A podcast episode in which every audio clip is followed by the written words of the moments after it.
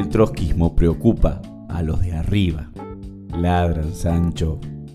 En el portal Infobae, propiedad de Daniel Haddad, a la derecha de la pared, se viene publicando una serie de notas demonizando el trotskismo. Más allá de las distorsiones históricas y políticas, los textos reflejan la tremenda preocupación en los sectores que defienden sin tapujos al sistema capitalista por el crecimiento de la izquierda revolucionaria, es decir, el trotskismo, en las urnas y en las calles. De los textos destacan un video de tres minutos de Alejandro Bongiovanni, director de la Fundación Libertad, un think tank de la derecha liberal vernácula que marca ejes conceptuales, y un artículo de Claudia Peiró, redactora y editora de Infobae, que los desarrolla. Más allá que lo hacen apelando a la simplificación polémica, admiten, y es cierto, que el trotskismo es claramente antisistema, que rechaza las diferentes variantes con las que se presenta el capitalismo y que su estrategia es terminar con él y construir una sociedad socialista. Pero apelan a tergiversaciones históricas y políticas y a una retórica confusionista para demonizar al trotskismo. Tres afirmaciones tramposas.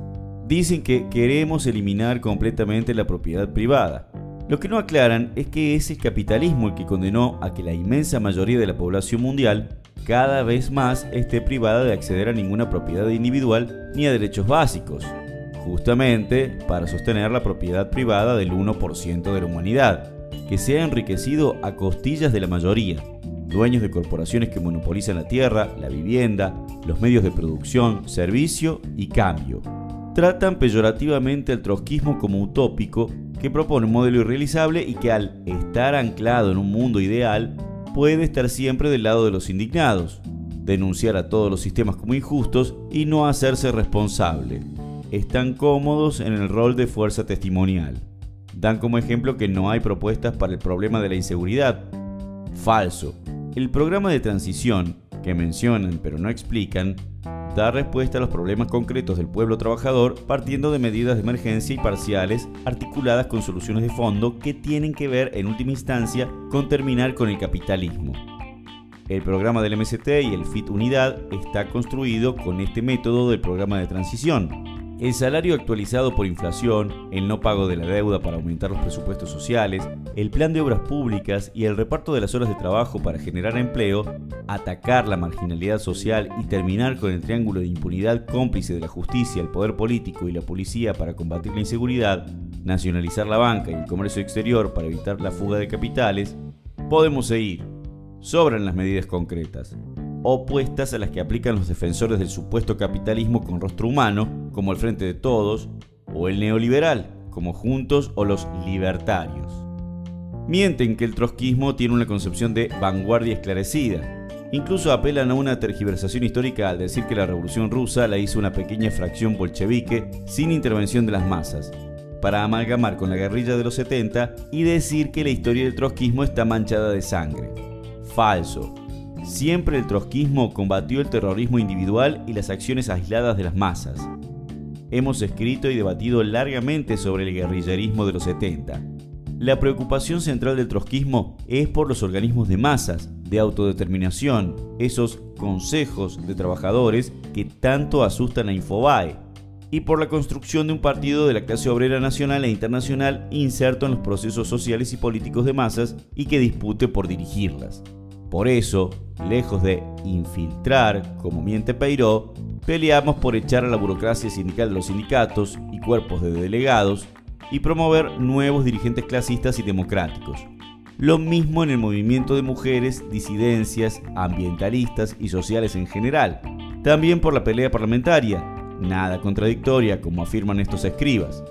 Para nosotros, las bancas son puestos de lucha al servicio de desarrollar la movilización y la organización revolucionaria de los trabajadores y el pueblo. Esencia y vigencia del trotskismo. Trotsky fue junto a Lenin uno de los máximos dirigentes de la revolución rusa que originó el primer Estado obrero y socialista, impulsor de la Tercera Internacional y tras la burocratización de la ex-URSS, fundador de la Cuarta. Tanta experiencia acumulada fue la base de una prolífica obra teórica y política, fue perseguido, difamado, borrado de las historias oficiales y finalmente asesinado.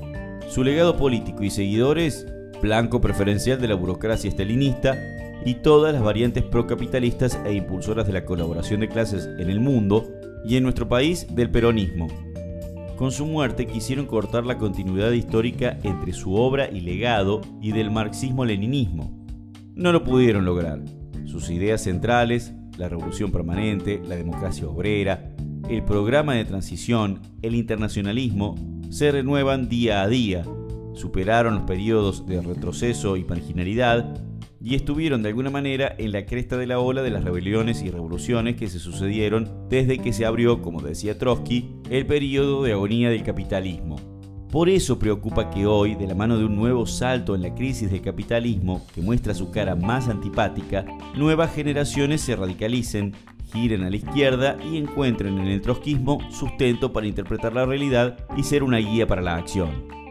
¿Qué hay detrás de estos ataques? Atrapados en su laberinto, no pueden disimular el motivo central que preocupa a estos sectores reaccionarios.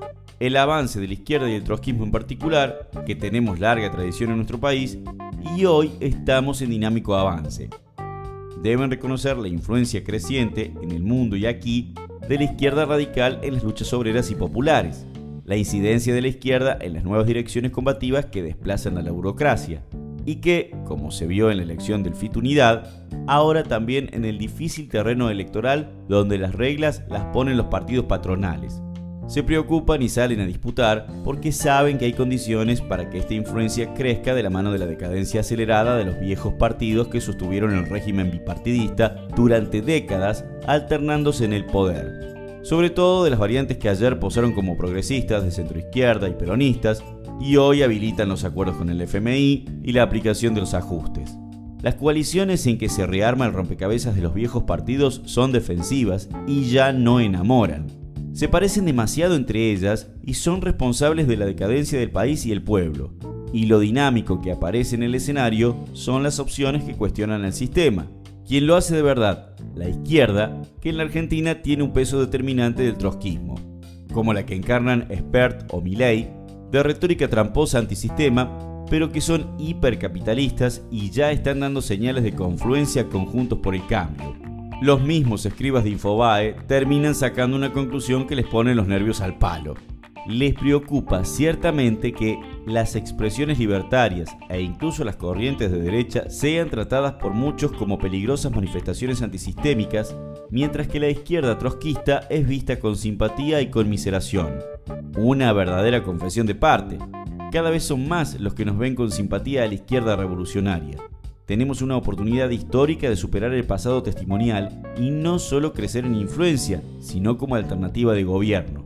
De eso se trata la pelea que venimos dando desde el MCT para ampliar y hacer grande al FIT Unidad. Hay condiciones de sumar no solo al trotskismo que se ha unido en el FITU, sino a sectores de la izquierda social y de muchos que abandonan al peronismo porque buscan un cambio de modelo. Vamos por más inserción ruidosa en los sindicatos y el movimiento social. Esos miles que todavía no saben lo que es el trotskismo comienzan a sacar conclusiones de la decadencia capitalista y cada vez más miran y se acercan a la izquierda revolucionaria y su programa. Aquel fantasma del que hablaba Marx recorre el mundo de la mano de las rebeliones que se suceden. Los de arriba tienen motivos de sobra para preocuparse.